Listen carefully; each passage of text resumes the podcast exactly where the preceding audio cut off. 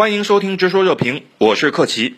此次美日外交与防长二加二会谈发布的联合声明指出，美日对台基本立场不变，并重申维护台海和平稳定的重要性。美国国务卿布林肯在会谈当中再度妄称中国大陆有意破坏台海现状，这番表态释放出了哪些信号？杨先生，实质上啊，他们完完全是颠倒黑白啊。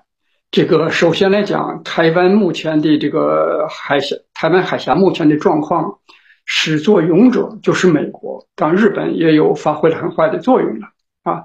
正因为美国在逐步的掏空一个中国政策，不断的纵容和鼓励台湾岛内的台独分子的冒险啊，而且不断的发展跟台湾的啊这个官方的和军事方面的往来，这是严重的违反。中美建交三个联合公报的，也就是动摇中美两国关系的政治基础。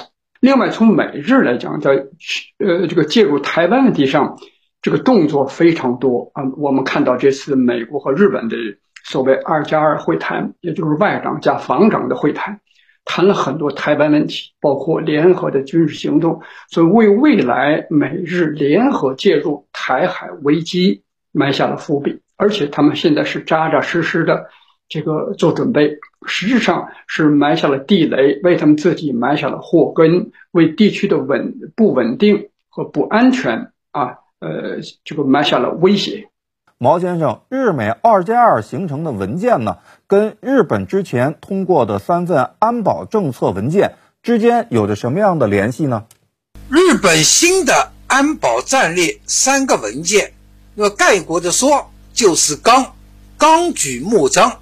那么日美二加二讨论修订的日美安保合作指针等文件，就是日美同盟根据需要最新的战略来落实具体部署的具体项目。这当中最重大的改变，就是日本新确立了可以实施区域外。远程对敌基地的反击能力，也就是通常所说的打击能力。主要的远程打击导弹也决定要购买美军的战斧式巡航导弹，因此既需要美国的认可，也需要得到美军在远程攻击导弹方面运作指挥、管理等指导。同时呢。还有与美军系统联合联动等方面的呃帮助，由此呢，通过建立联合作战司令部来实现真正的远程的打击能力。那么其次呢，就是包括扩充到太空网络、电子战等领域的日美同盟这些新的合作项目。所以呢。他是把日美安保战略三个文件具体化、行动化的那么一种呃体现。其实啊，日本国内似乎也出现了表示疑虑和担心的声音。日本冲得太前，一旦台海冲突爆发，美国或者临阵退缩，或者一把把日本推到前面，自己只做一些提供支持和援助的事情，那么日本就惨了，实际上是被美国卖了。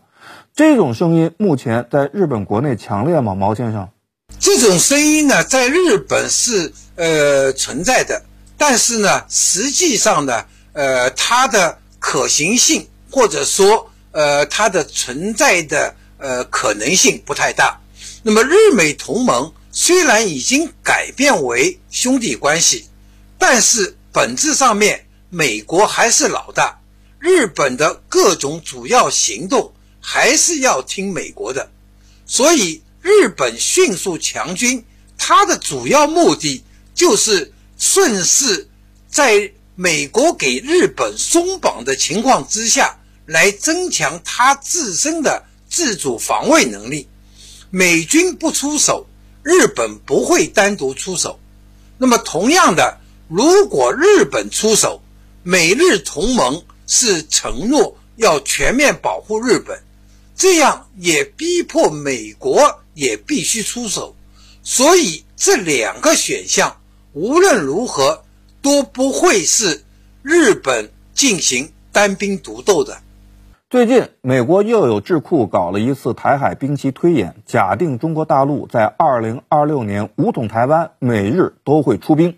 推演的结果是呢，美日惨胜，在付出了巨大代价之后，他们阻止了解放军拿下台湾岛。